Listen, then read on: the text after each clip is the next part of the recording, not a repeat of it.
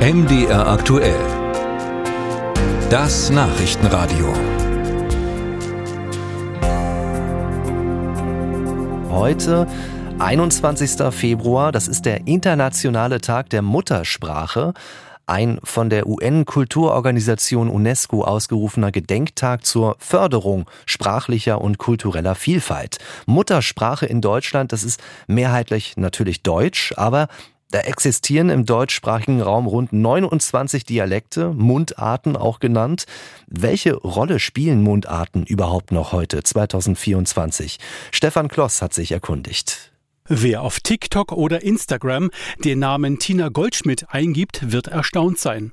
Die Leipziger Komikerin und studierte Soziologin erzielt mit ihren Kurzvideos millionenfache Klicks. Der Grund? In den lustigen Episoden spricht Goldschmidt 100%ig sächsisch, als Flugbegleiterin zum Beispiel.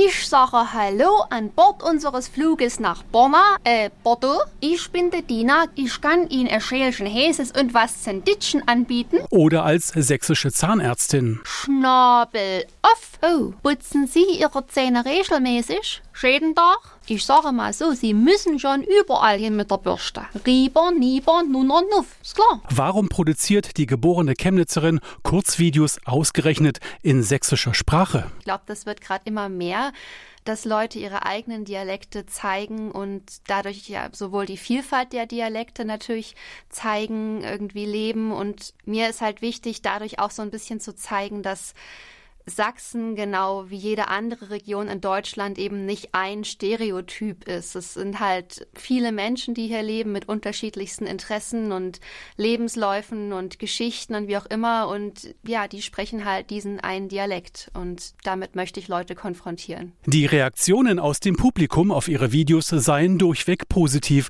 so Tina Goldschmidt. Allein in den vergangenen vier Wochen wurden ihre Videos über neun Millionen Mal geklickt.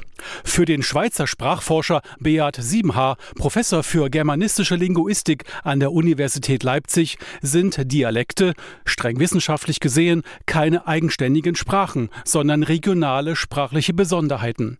Er beobachtet seit Jahren schon, dass Mundarten in Sachsen eher zurückgehen, auf jeden Fall in den Metropolen. Wenn wir ins Erzgebirge gehen, wenn wir in die Lausitz gehen, dann haben die Dialekte noch einen ganz anderen Stand, als das eben hier im ich sage es mal, Dreieck zwischen Dresden, Chemnitz und Leipzig ist.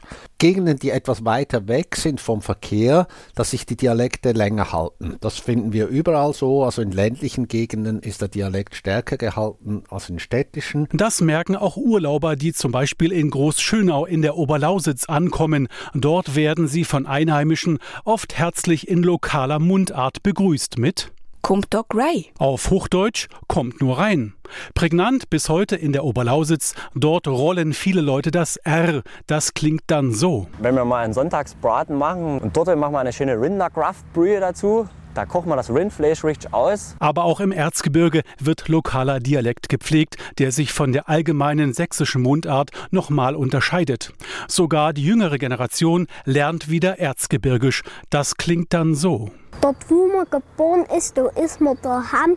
Ich kann mir nicht vorstellen, müsst ich mal fort. Ich will lieber nicht zu hoch hinaus. Frei übersetzt, dort, wo man geboren ist, da ist man daheim. Ich könnte es mir nicht vorstellen, dass ich mal fortgehe. Ich will nicht so hoch hinaus.